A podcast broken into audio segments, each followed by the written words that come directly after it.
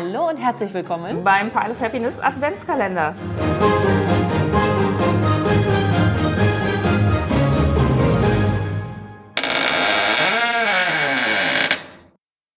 Wir sind Jen. Und Dirk. Und wie ihr hört, habe ich mir heute wieder einen wunderbaren Gast eingeladen. Dirk, erzähl mal, woher man dich kennen kann und wo man mit dir über Brettspiele schnacken kann. Gerne. Ja, wie schon gesagt, äh, Dirk ist mein Name. Ich habe auch einen Podcast, der sich da Ablagestapel nennt. Den mache ich jetzt schon seit, ich glaube, 2017, also schon relativ lange. Und da bringe ich jeden Montag eine neue Episode raus. Äh, ich gönne mir im Sommer immer eine kleine Sommerpause, quasi wenn wir hier in NRW Sommerferien haben. Das heißt, da gibt's aber kurzzeitig nichts von mir zu hören. Aber ansonsten relativ zuverlässig jeden Montag eine neue Folge mit variabler Länge. Das äh, hängt immer damit zusammen, weil ich darüber spreche, welche Spiele ich in der Vorwoche gespielt habe. Und mal ist es mal mehr, mal was weniger. Deswegen äh, kann ich da nie genau sagen, es dauert eine Stunde oder so. Manchmal habe ich Folgen, die drei Stunden gehen. Dafür hatte ich jetzt äh, vor kurzem erst eine Folge, die hat irgendwie nur eine halbe Stunde gedauert, weil ich einfach nicht zum Spielen hm. gekommen bin. Genau, und das mache ich und da bin ich äh, sehr happy mit und bin dann dadurch auch wieder zu X ehemals Twitter, ich weiß, man muss es mittlerweile immer dazu sagen, äh, dann gekommen. Ja. Da habe ich dann eine große Community gefunden auch. Die ganzen Brettspielenden sind ja da irgendwie zusammengekommen. Und da äh, bin und war ich mit äh, Ed der Ablagestapel, bin jetzt aber seit kurzem natürlich auch bei Blue Sky zu finden, auch unter Ablagestapel. Da äh, ja, treibe ich auch mein Unwesen und hau auch immer mal wieder Meinungen raus zum Thema Brettspielen und allem, was dazugehört, aber auch manchmal Sachen, die das äh, Elterndasein beleuchten. die werden auch mal genannt, genau. Und im Podcast selber geht's auch oft um Persönliches. Ich habe hinten immer noch eine kleine Rubrik dran, wo ich über mein Leben an sich spreche und über das Leben mit meiner Tochter zusammen, die ich natürlich auch zum Spielen erziehe. Ich nenne sie immer auch liebevoll Miepel. Äh, süß. Deswegen erfährt man da eine ganze Menge über mich, würde ich sagen. Also auf jeden Fall auch mal reinhören. Gerne. Klasse. Hey, dann erzähl uns doch mal, was du uns heute für ein schönes Spiel mitgebracht hast.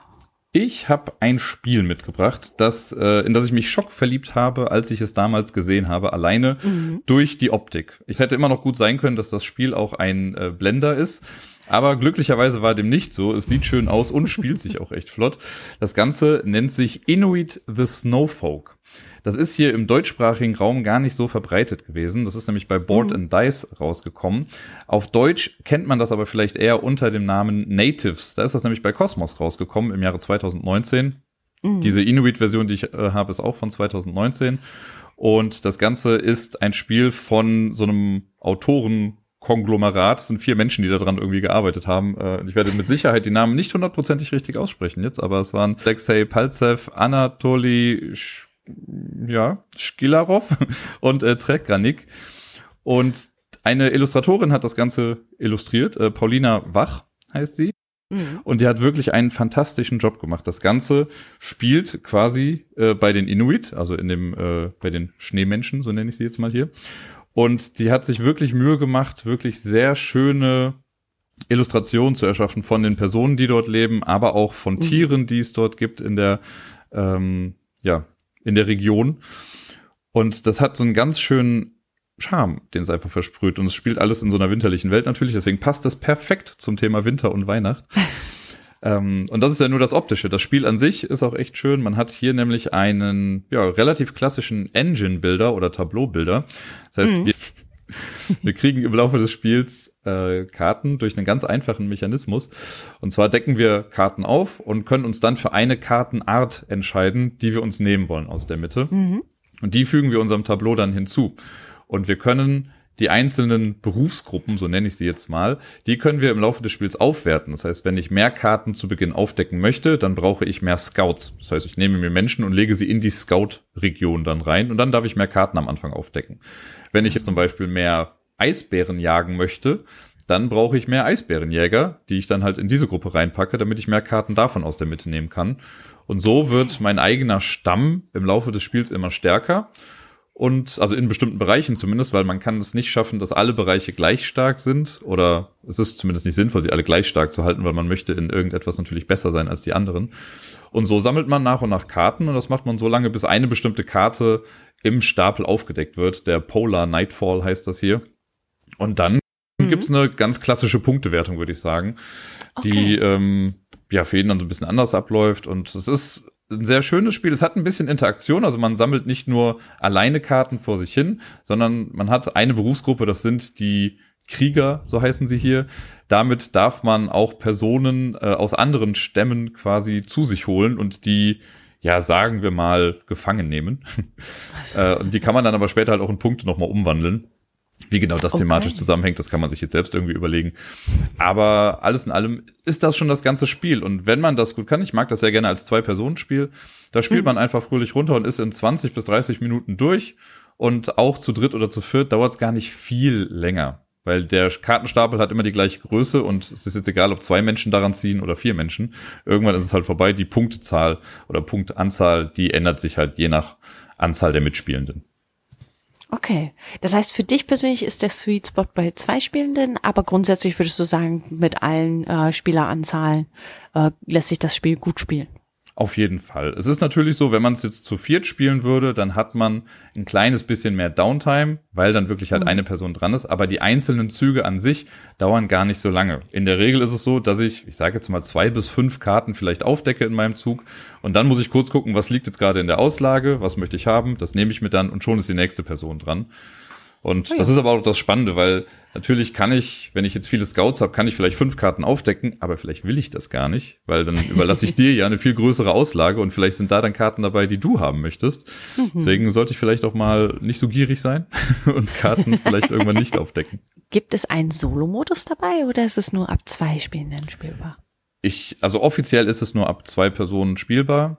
Es mhm. gibt einen inoffiziellen Solo-Modus, äh, wie man das ein bisschen simulieren kann. Da werden ja. dann aber, also da gibt es mehrere Varianten sogar. Ich habe eine gesehen, die mit einem achtseitigen Würfel funktioniert. Damit simuliert man dann, welche Karten rauskommen. Man baut sich dann ein gegnerisches Board auf, ein AI-Board sozusagen. Und da wird dann immer ausgewürfelt, welche Kartenart rauskommt. Das habe ich mal ausprobiert. Das funktioniert. Also man kann es ja. damit spielen, aber es ist jetzt kein ja keine ernstzunehmende Herausforderung, würde ich sagen. Aber interessant, äh, dass äh, da die selbstgebauten äh, äh, Solo-Modi vorhanden sind. Also BGG äh, zaubert da ja doch schon einiges hervor. Ja, auf jeden Fall. Da bin ich immer ähm, sehr erstaunt und eigentlich erwarte ich es mittlerweile auch schon fast, wenn ich mir irgendwie ein Spiel angucke, das nicht auf der Box schon stehen hat, dass man es alleine spielen kann. Irgendjemand bei Boardgame Geek wird sich Gedanken dazu gemacht haben und hat irgendeinen Solo-Modus erfunden. Das stimmt. Ist das bei dir ähm, eher ausschlaggebend, ob es einen Solo-Modus dabei gibt oder ist es für dich egal, weil du immer eine Person hast, mit der du spielen könntest? Ich würde nicht sagen, dass es ausschlaggebend ist. Es ist so nice to have. Also das ist bei mir jetzt kein Kriterium, wo ich sage, oh nee, das hat keinen Solo-Modus, das werde ich mir nicht anschaffen. Mhm. Wenn es einen hat, ist es super, weil dann werde ich es mit Sicherheit auch mal solo spielen. Also ich bin jetzt niemand, der da irgendwie Abneigungen gegen hat oder es irgendwie blöd findet, sich alleine hinzusetzen. Ganz im Gegenteil, ich spiele auch manchmal hier drei Stunden Solo-Spiele, wenn ich, also wenn es die Zeit hergibt natürlich. ähm, ja, als aber Papa das ist, für ist das nicht immer einfach. ja, ganz genau. Und irgendwann, selbst wenn die Kleine dann im Bett ist, dann will man auch vielleicht nicht mehr ein drei Stunden Solo-Spiel spielen, sondern muss es schnell gehen. Aber ja, das ist jetzt nicht ausschlaggebend. Das Spiel sieht wunderschön aus. Hey, super Spiel. Vielen Dank fürs Mitbringen. Ähm, hast du denn noch ein Winterfable oder eine Tradition oder eine Anekdote, von der du uns erzählen wollen möchtest? Wollen Gerne. würdest? Ja, lieben gern. Ich habe länger überlegt, äh, als die Anfrage mhm. kam und habe dann erstmal festgestellt, ich habe jetzt gar nicht so das Ding, das ich jeden Winter oder in jeder Weihnachts- oder Adventszeit mache. Es gibt so ein paar Sachen, bei denen ich mir gerade denke, ich glaube, das baut sich jetzt erst so auf. Meine kleine Tochter, die ist jetzt dreieinhalb Jahre alt und ich glaube, da werden noch ganz viele Traditionen erstmal entstehen. Das muss sich alles erstmal etablieren und ich bin mir sicher, dass ich das bestimmt in so eine Richtung lenken werde, wie es wird immer das Weihnachtsspiel geben und all so Sachen. ähm, aber ich habe mal für mich überlegt, was für mich denn Weihnachten eigentlich so ausgemacht hat. Und mhm. da musste ich ein bisschen weiter zurückgehen, weil in der letzten Zeit, in den letzten, ja, mit Sicherheit fünf bis zehn Jahren, hat sich das einem sehr starken Wandel bei mir unterzogen. Es ist nicht mehr so dieses stark zusammenhaltende familiäre Weihnachten, das man vielleicht noch so ein bisschen klischeehaft auch manchmal in Erinnerung hat. Mhm. Und äh, das ist, hat sich halt einfach zerschlagen irgendwie, weil sich Familienverhältnisse verändert haben und so. Und Klar. die Erinnerung für mich, die Weihnachten aber irgendwie ausmacht, und das ist eine ganz banale kleine Sache, ähm, die hat mit meiner Oma zu tun Die hat nämlich, also da haben wir auch immer den ersten Weihnachtsfeiertag dann zusammen verbracht und das fing immer an mit, wir kommen an, es gab direkt Mittagessen, dann gab es später nochmal Kaffeekuchen. Sie hat dann immer äh, Käse-Sahnetorte für mich gemacht, weil sie wusste, dass ich das so liebe. Ach, Später cool. nochmal irgendwie mit einer Abendplatte wurde dann noch zu Abend gegessen. Also einen ganzen schönen Tag da verbracht. Es wurde auch immer ein bisschen was Ja. getan zu dem Zeitpunkt. Irgendwann ist mein Opa Mhm. schnarchend irgendwie eingeschlafen auf dem Sessel. Der Klassiker. Und meine Oma hatte eine, äh, eine Sache zu Hause stehen und die verbinde ich wirklich mit Weihnachten. Wenn ich das sehe irgendwo in der Stadt, dann weiß ich, okay, jetzt ist Weihnachten. Und das, ich Okay. weiß gar nicht genau, wie die heißen. Und zwar sind das diese Holzpyramiden, diese Weihnachtspyramiden, die sich drehen können. Wo man, also meine Oma hatte wirklich noch so eine ganz alte, gar keine elektrische, die, Ja. da konnte man Kerzen außenrum anzünden und der, die Wärme, die Hitze, irgendwas physisches ist dann geschehen. Äh, und dadurch hat sich dann oben so ein kleiner Propeller gedreht und der hat dann das Innenleben quasi zum Drehen gebracht und dadurch hat das dann so schöne Schatten geworfen und ich weiß, diese Pyramide, die Mhm. verbinde ich jedes Mal mit Weihnachten, weil man sieht sie auch, wenn überhaupt nur zu Weihnachten. Niemand hat sie sonst äh, im Sommer irgendwie draußen stehen. Und deswegen ist das für mich quasi, ich glaube, direkt nach so der Weihnachtskrippe, die man irgendwo hinstellt unter einen Weihnachtsbaum, ist das für mich meine, meine Weihnachtserinnerung. Und ja, da freue ich mich immer, wenn ich sowas sehe. Das ist ja fantastisch. Ich habe gerade mal nachgeschaut. Anscheinend ist das Holzkunst aus dem Erzgebirge und deswegen heißen die scheinbar auch erzgebirgische Weihnachtspyramiden. Ja, guck mal an. Direkt schon wieder was gelernt hier. Das kann man aber auch nicht Das dreimal ja schnell cool. hintereinander aussprechen. Äh, ich will zumindest jetzt nicht hier spontan testen. Ich auch nicht. Aber das ist ja cool. Ich wusste gar nicht, ähm, also meine Großeltern hatten das zum Beispiel nicht oder meine Eltern auch nicht, aber ich wusste gar nicht, dass die ähm, mit Kerzenflammen betrieben werden, dass sich das Ganze dann auch drehen kann. Das war mir gar nicht bewusst. Ich hatte, hatte den Propeller schon mal gesehen, aber dass das Ganze auch äh, einen Sinn und Zweck dahinter hat, ist ja fantastisch. Ich glaube, später gab es dann noch in der Tat welche, die hatten einfach so einen kleinen Motor dann in sich drin und dann konnte man das anschalten und hat sich das langsam gedreht. Aber diese ganz ursprüngliche Variante, doch, da hat man dann, ich glaube, es waren noch ein paar Kerzen, die man dann anzünden musste dafür. Ich glaube, es waren irgendwie so drei Stockwerke, die wir hatten und auf jedem Stockwerk Ja. waren bestimmt vier oder sechs Kerzen, würde ich jetzt mal vermuten. Es hat auch schon eine gewisse Wärme ausgestrahlt, das Ganze. Aber ja, dann hat sich das dadurch so ein bisschen gedreht. Ja, mit dem Motor ist natürlich ein bisschen äh, feuersicherer, ne? Also Ja, ich sag mal, ja, die Tannenbäume haben ja heute auch nicht mehr aktive Kerzen. Äh, vielleicht ist es dann nicht schlechter. Heutzutage in Sachen Brandschutz sollte man vielleicht auf die motorisierte Version zurückgreifen, genau. Also liebe Leute, bitte keine Kerzen benutzen, lieber die äh, motorisierte Version.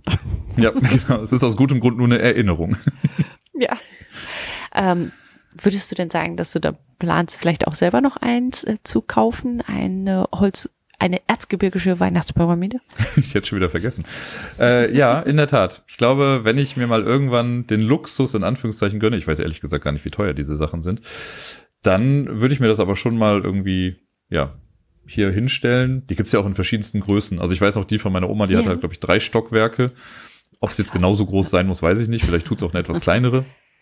Und die müssen ja auch irgendwo gelagert werden. Also die baut man ja nicht jedes Mal Ja. wieder irgendwie auf beim nächsten Mal. Ich glaube, das war auch ein Stück. Also wenn ich mich so dran erinnere, das war nicht so, dass man da drei Stockwerke aufeinander gestellt hat. Das war ein Ding. Cool. Ja, Ja, wahrscheinlich noch richtige Holzhandwerk, Handwerkskunst. aus dem Erzgebirge habe ich mir sagen lassen. Ah, das klingt super. Hey, das ist eine wunderschöne Erinnerung. Vielen, vielen Dank fürs Teilen. Vielen Dank auch, dass du uns besucht hast und ähm, ich hoffe, dass wir uns äh, bald nochmal sprechen oder auch vielleicht nochmal zum Podcasten äh, gegenseitig uns einladen. Ja, liebend gerne. Vielen lieben Dank für die Einladung und ich sage einfach schon mal frohe Weihnachten. Frohe Weihnachten. Bis dann. Tschüss. Tschüss.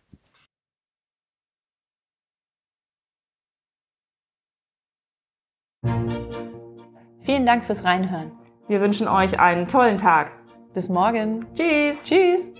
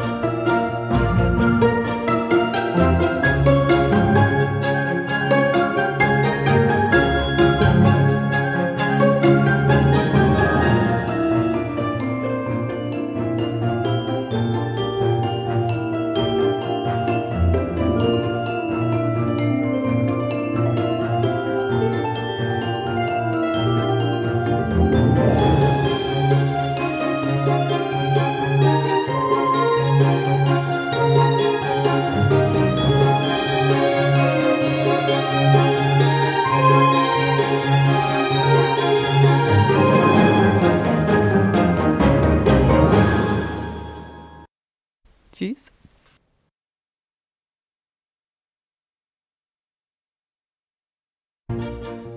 Vielen Dank fürs Reinhören. Wir wünschen euch einen tollen Tag. Bis morgen. Tschüss. Tschüss.